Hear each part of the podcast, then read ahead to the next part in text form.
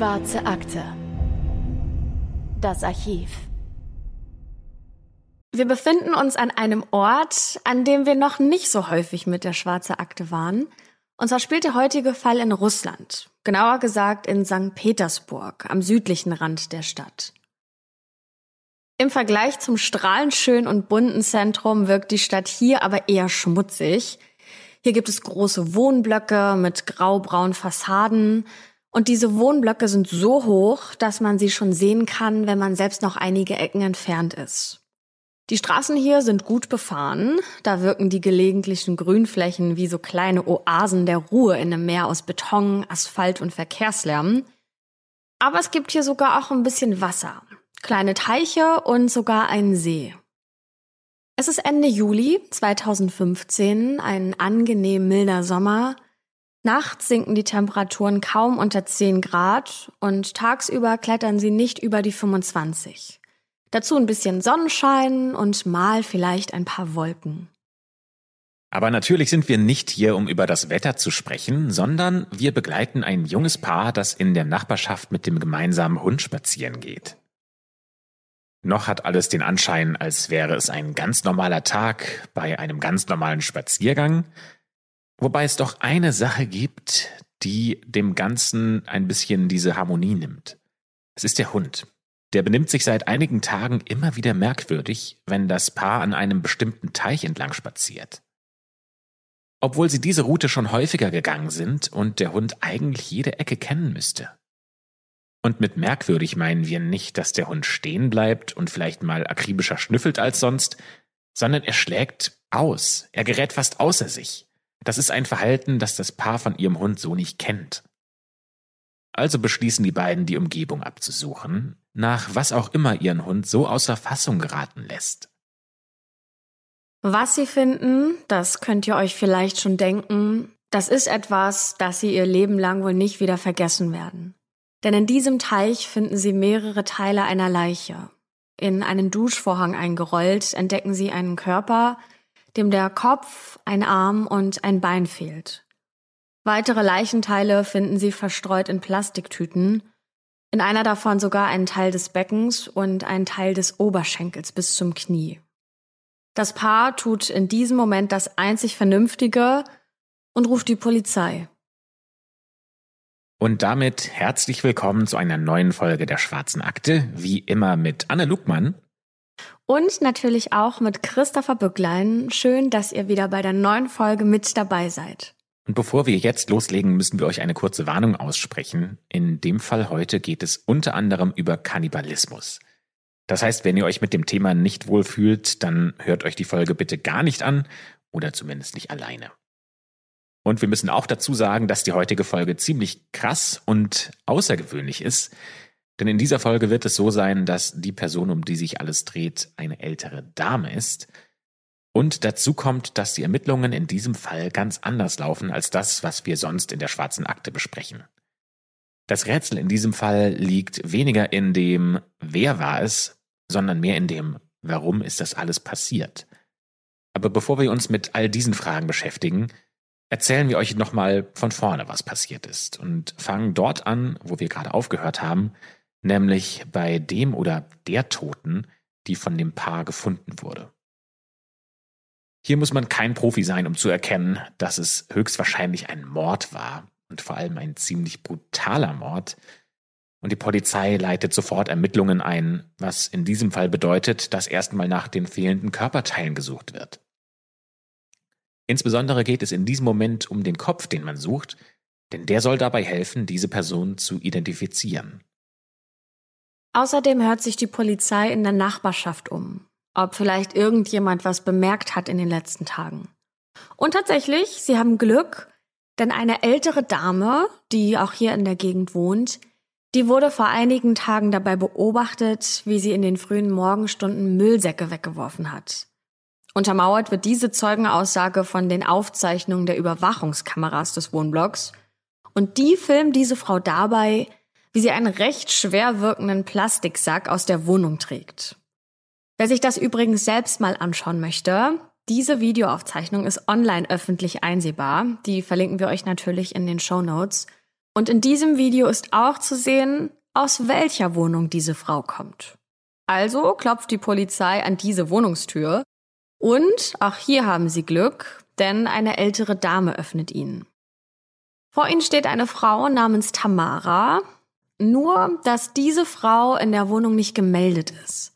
Denn die eigentliche Hausherrin, das ist eine knapp 80-jährige Rentnerin namens Valentina. Und Valentina wurde kurz zuvor von ihrer Sozialarbeiterin als vermisst gemeldet. Als die Polizei eintreten will, lässt Tamara sie bereitwillig in die Wohnung. Sie lädt die Polizisten ein, sich umzuschauen, und es hat den Anschein, als ob sie nichts zu verbergen hätte. Aber das, was die Beamten da vorfinden, das ist heftig.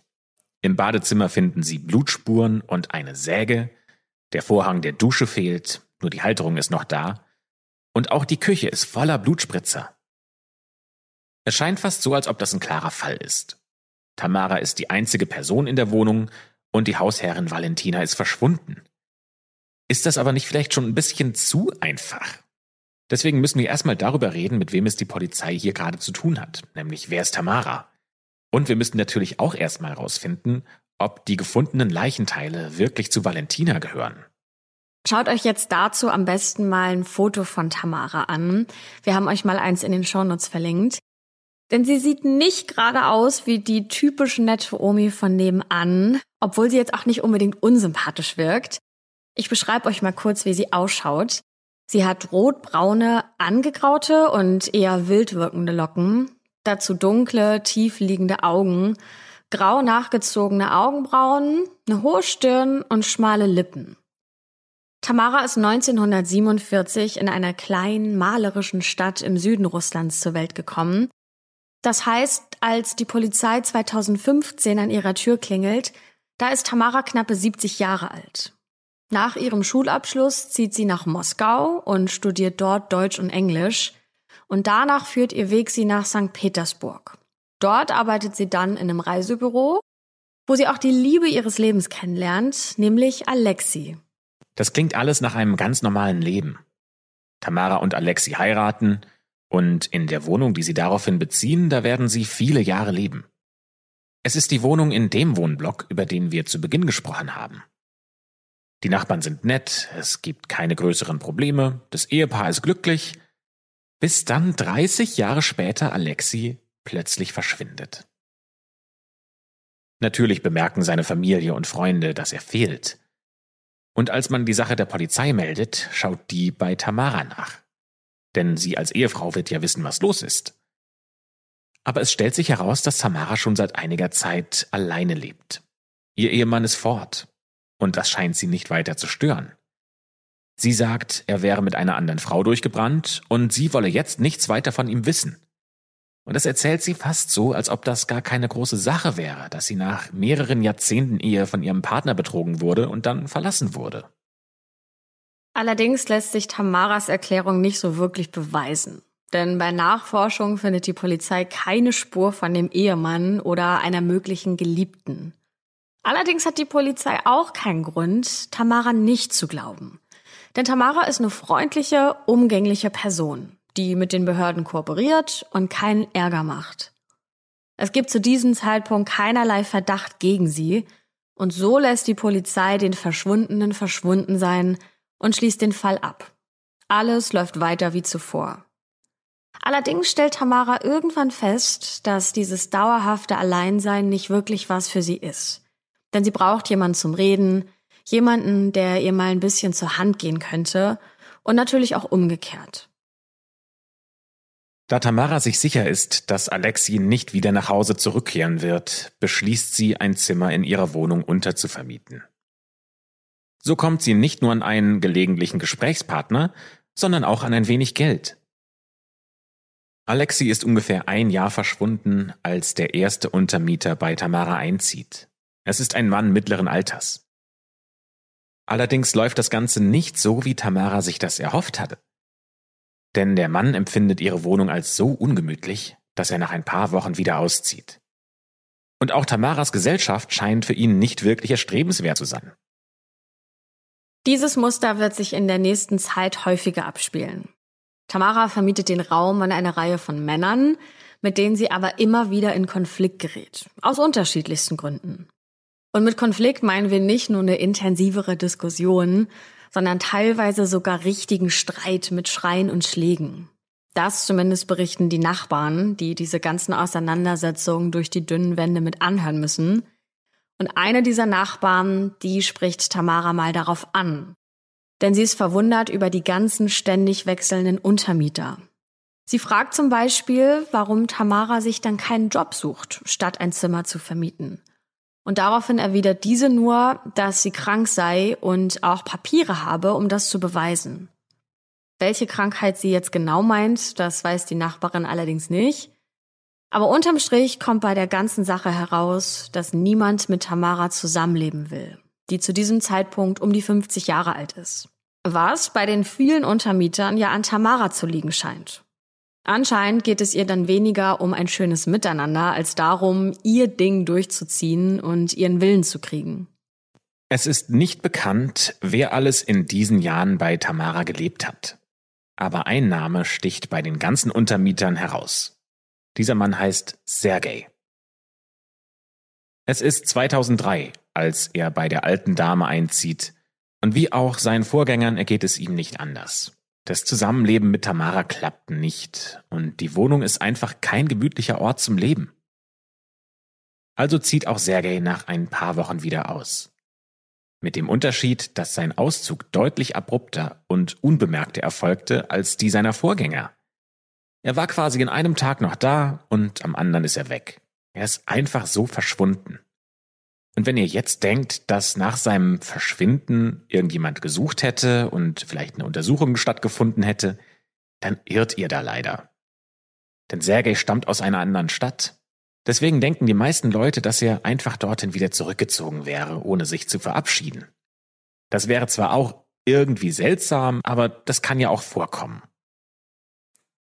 Dass Sergei nicht einfach so abgehauen ist, das kommt allerdings erst einige Jahre später ans Licht als man nämlich herauszufinden beginnt, dass Tamara nicht einfach die nette liebe Oma von nebenan ist.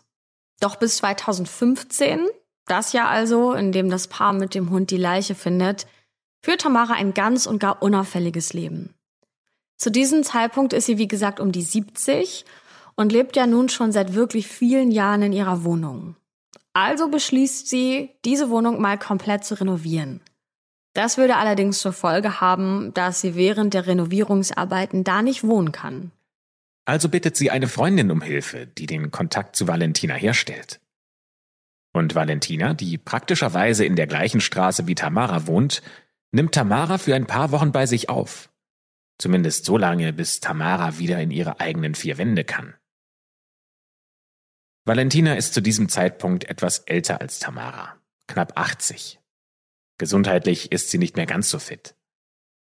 Einige unserer Quellen schreiben, dass Tamara als ihre Pflegerin bei ihr eingezogen sein soll. Aber ob das wirklich so der Fall war oder ob sie einfach als Gast vorübergehend bei Valentina gelebt hat, das lässt sich nicht ganz klar sagen. Am Ende des Tages ist das auch gar nicht so wichtig, denn Fakt ist, Valentina teilt ihre Wohnung mit Tamara. Es beginnt als harmonisches Miteinander, aber bald artet das in Streit aus. Diese altbekannten Muster aus wütendem Gebrüll, Hämmern an der Wand und anderen Arten, die Wut rauszulassen, beginnen. Tamara benimmt sich komplett daneben, obwohl sie ja zu Gast bei der älteren Dame ist. Das scheint sie allerdings vergessen zu haben, denn Tamara zeigt keinerlei Anstalten, wieder zurück in ihre eigene Wohnung zu ziehen. Unabhängig davon, dass die Renovierungsarbeiten längst hätten erledigt sein müssen. Denn sie fühlt sich in Valentinas Wohnung einfach zu wohl, dass sie dort wohl für längere Zeit bleiben will. Ganz egal, wie ihre Gastgeberin das überhaupt findet. Denn wenn man mal ehrlich ist, dann interessiert sich Tamara nur für das, was sie will, und mit Contra kann sie nicht so wirklich gut umgehen. Und so streiten sich die beiden alten Damen über so Kleinigkeiten wie den Abwasch. Und von Ruhe genießen oder Harmonie kann dann nicht mehr die Rede sein. Und Valentina bereut, dass sie Tamara diesen Gefallen getan hat und sie überhaupt in ihr Zuhause gelassen hat. Denn wie eine Zecke ist sie jetzt in ihrer Wohnung und ja, Valentina wird sie einfach nicht mehr los. Ja, und damit sind wir jetzt wieder an dem Punkt, an dem wir die Folge begonnen haben. Die Polizei steht in Valentinas Wohnung, in der nur Tamara anzutreffen ist, aber nicht die Hausherrin selbst. An diesen Punkt sind wir gekommen, weil es den Fund der nicht identifizierten Leiche gab, die teilweise in einen Duschvorhang eingewickelt wurde. Die Küche und das Bad der Wohnung sind voller Blutspritzer. Dazu findet die Polizei die Säge und auch die Rückstände eines abgerissenen Duschvorhangs. Das klingt alles extrem offensichtlich. Natürlich verlangen die Beamten sofort eine Erklärung von Tamara. Aber wie will die alte Dame sich da rausreden? Tatsächlich bekommen sie eine Erklärung. Aber keine Erklärung, mit der sie eigentlich gerechnet hatten. Ja, Tamara erzählt, dass sie seit einiger Zeit bei Valentina wohne und dass sie und Valentina sich gestritten hätten. Valentina sei beleidigend geworden, was Tamara nicht einfach so habe hinnehmen können. Und dann habe sie das Problem gelöst, indem sie ihre Gastgeberin getötet habe. Eine aus ihrer Sicht logische Konsequenz. Und damit haben die Beamten natürlich überhaupt nicht gerechnet, sofort ein Geständnis zu bekommen. Und sie haben Tamara noch vor Ort und Stelle festgenommen. Man hat daraufhin ihre eigene Wohnung durchsucht, in der das totale Chaos geherrscht hat.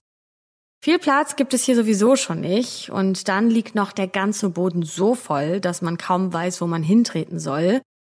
Und frisch renoviert sieht es hier übrigens auch nicht aus. Werbung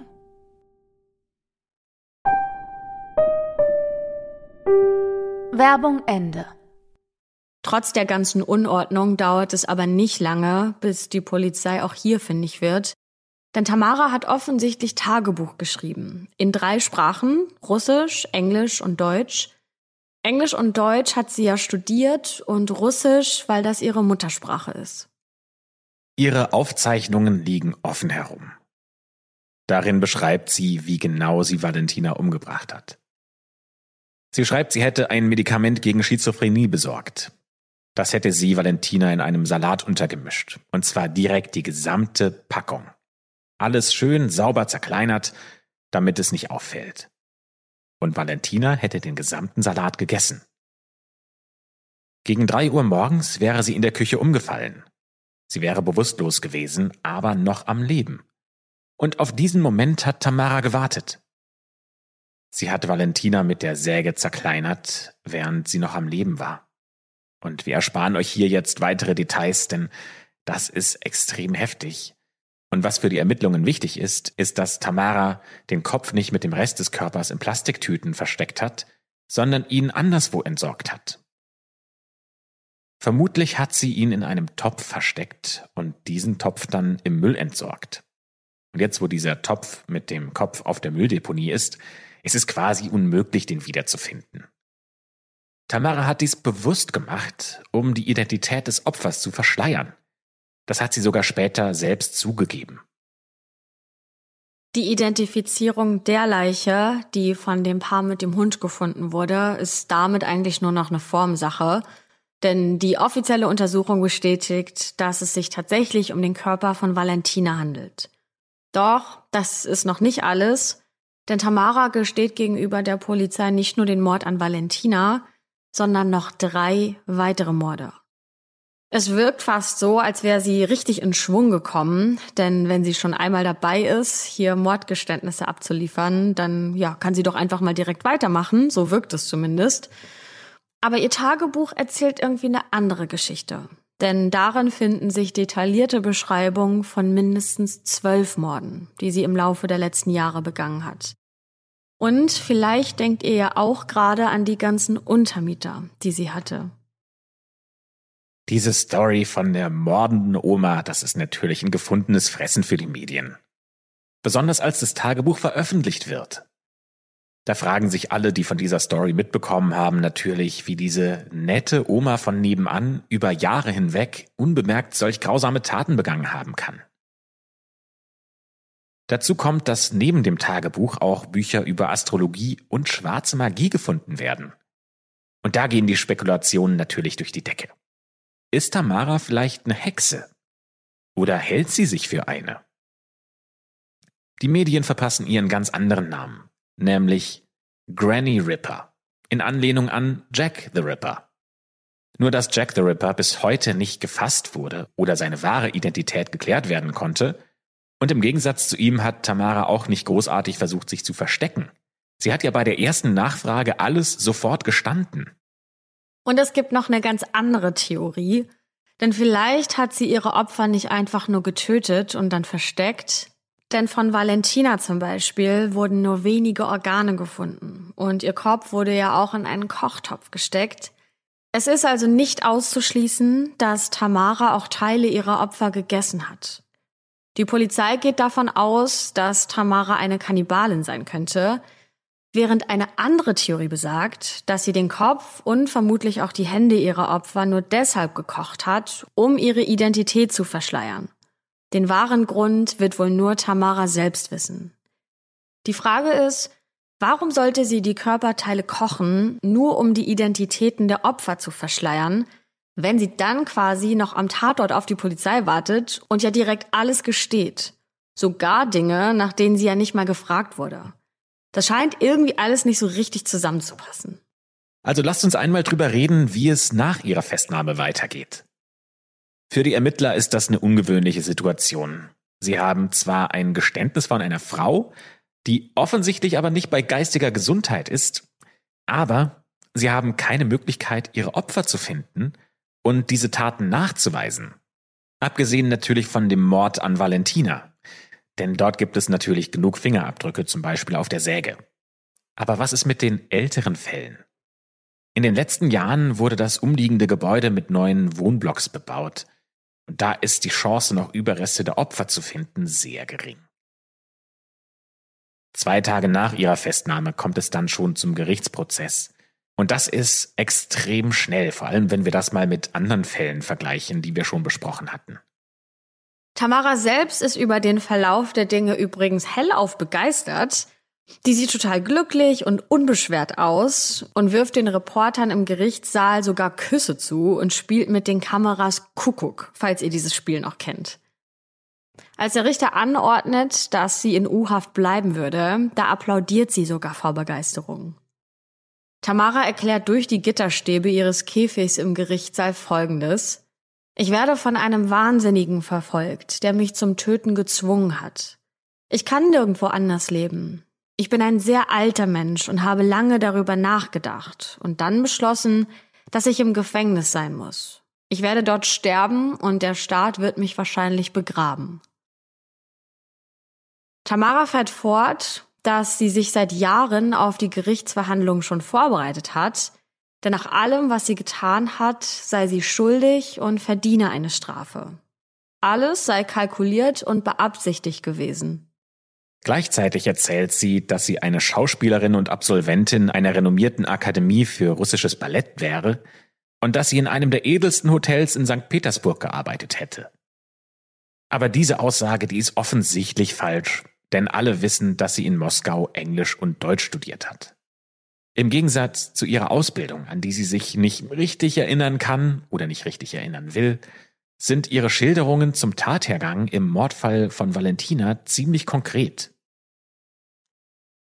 Sie sagt, dass sie Panik bekommen hätte, denn Valentina hätte sie aufgefordert, bitte wieder zurück in ihre eigene Wohnung zu ziehen.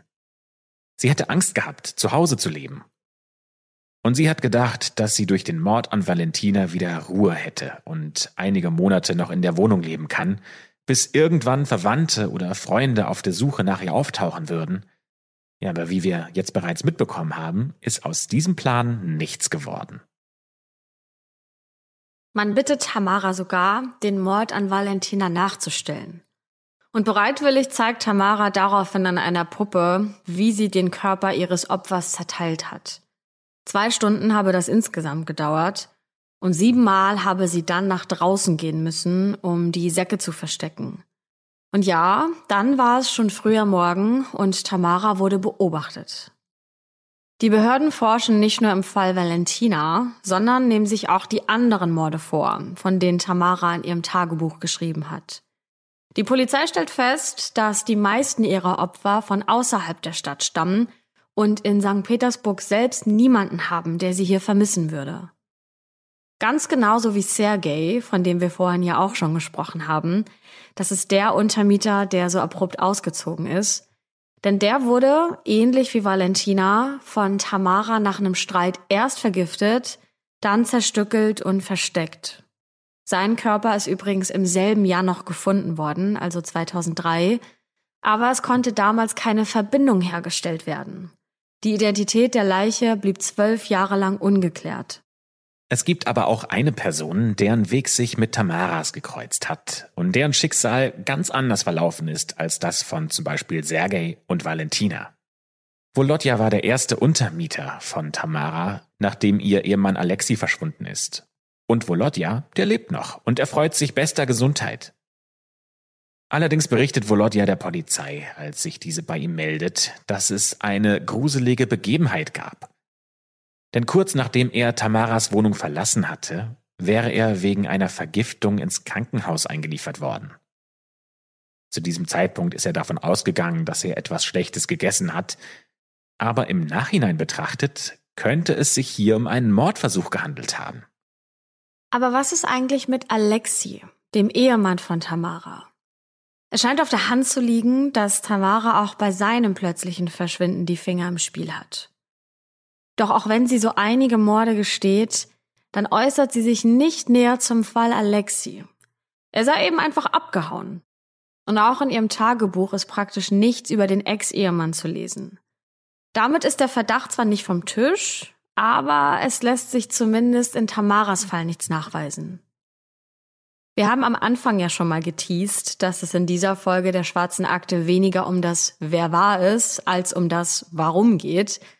Denn die meisten ihrer Opfer stammen von außerhalb. Sie kannte die Menschen also nicht und ihr Motiv kann daher also eigentlich nicht lang geplante Rache sein. Allerdings hat sie mit allen Opfern Streit angefangen, rechtfertigt ihrer Logik zufolge also wirklich eine kleine Meinungsverschiedenheit wie Geschirr abspülen einen Mord? Es ist offensichtlich, dass Tamara psychisch krank ist. Sie war schon dreimal in einer Klinik, aber sie konnte sich nie wirklich stabilisieren. Hätte man vielleicht erkennen müssen, dass sie eine Gefahr ist? Das ist schwer zu sagen, besonders weil wir auch keine Einblicke in ihre medizinischen Akten haben. Das Einzige, was wir wissen, ist ihre Diagnose. Es ist paranoide Schizophrenie. Sie spricht häufig von einem Monster in ihrem Kopf, das sie dazu zwingt, andere Menschen zu ermorden, und sie hat Zugang zu verschreibungspflichtigen Medikamenten. Medikamente, mit denen sie möglicherweise Menschen schaden könnte, wie zum Beispiel Valentina, die sie mit einem Medikament gegen Schizophrenie betäubt hat. Übrigens hat sich bei den Ermittlungen herausgestellt, dass ihre Wohnung gar nicht renovierungsbedürftig war, und dass es dort auch nie Renovierungsarbeiten gegeben hätte. Tamara wollte einfach aus ihrer Wohnung raus, weil die Stimmen in ihrem Kopf ihr das so befohlen haben.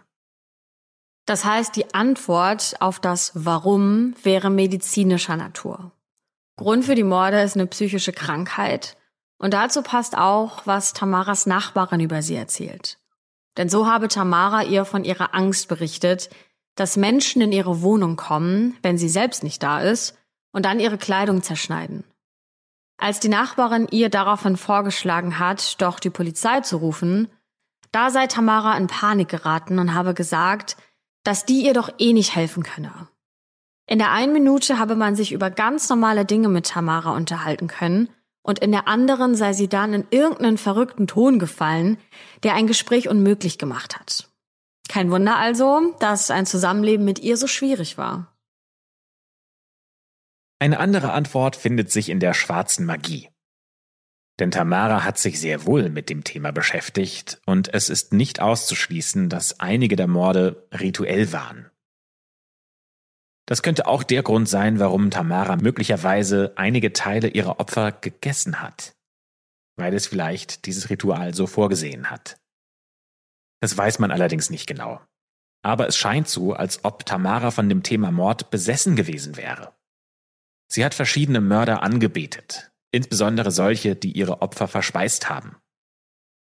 Am liebsten mochte sie Andrei. Das ist ein russischer Vergewaltiger, Serienmörder und Kannibale, der zwischen 1978 und 1990 mindestens 52 Menschen getötet haben soll. Andrei wird auch der Ripper von Rostov genannt. Und Tamara schwärmt von ihm in ihrem Tagebuch, aber weshalb genau sie dieser Mann so fasziniert, das ist auch nicht bekannt. Wenn man wirklich tief bohren will, dann müssen wir wohl zu dem Schluss kommen, dass wir den wahren Grund für die Morde wohl nie erfahren werden. Letztendlich hat Tamara ja erklärt, dass sie alles, wie es gekommen ist, auch genauso gewollt habe. Dass sie sich lange auf diesen Moment vorbereitet habe. Und dass sie der Meinung ist, dass das Gefängnis für sie ein besserer Ort zum Leben sein würde als ihre eigene Wohnung. Und vielleicht hat sie auch einfach keinen anderen Weg gesehen, um ins Gefängnis zu kommen, als den, den sie gewählt hat. Obwohl sie die Morde gestanden hat und auch ihre Tagebuchaufzeichnungen ihre Taten belegen, hält das Gericht sie für nicht verhandlungsfähig. Stattdessen wird sie in eine psychiatrische Klinik eingewiesen, in der sie bis heute lebt und wo sie auch den Rest ihres Lebens sehr wahrscheinlich verbringen wird. Das heißt also, dass sie für ihre Taten nicht bestraft wird. Auf der einen Seite klingt das ziemlich ungerecht, denn sehr wahrscheinlich ist sie eine mehrfache Mörderin und dafür wird sie nie ins Gefängnis kommen.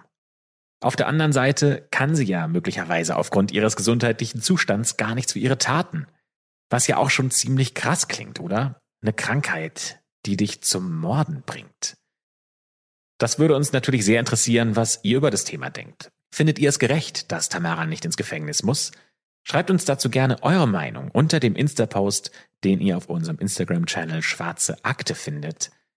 Und damit schließen wir die Schwarze Akte für heute.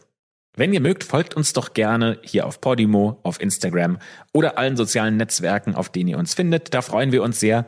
Und natürlich hören wir uns dann am Dienstag wieder, wenn wir eine neue schwarze Akte für euch öffnen. Vielen Dank fürs Zuhören und bis zum nächsten Mal.